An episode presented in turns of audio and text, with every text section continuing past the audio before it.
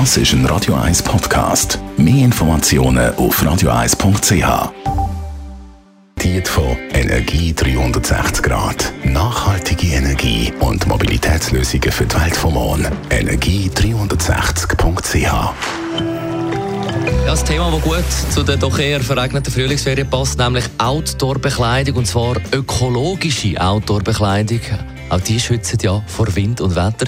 Aber leider verwenden viele Hersteller äh, schädliche polyfluorierte Kohlenwasserstoff, sogenannte PFCs, wenn ich das richtig ausgesprochen habe. Daniela Zwiegard von der Umweltarena, warum sind die PFCs schädlich? Ja, die können eben von der Natur nicht abgebaut werden, sondern bleiben dann in der Umwelt zurück. Aber ähm, es hat auch negative Auswirkungen auf unseren Körper. Es gibt Studien, die sagen, dass die Ablagerungen zu Unfruchtbarkeit oder Krebs führen können. Dagegen kann man oder können Hersteller etwas machen?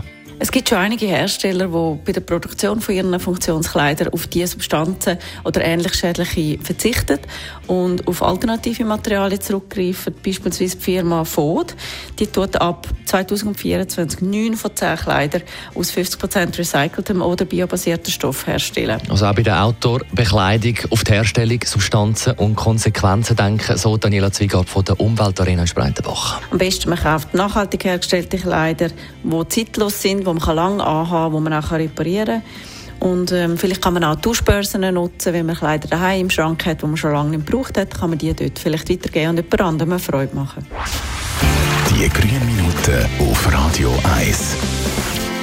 long, long time ago.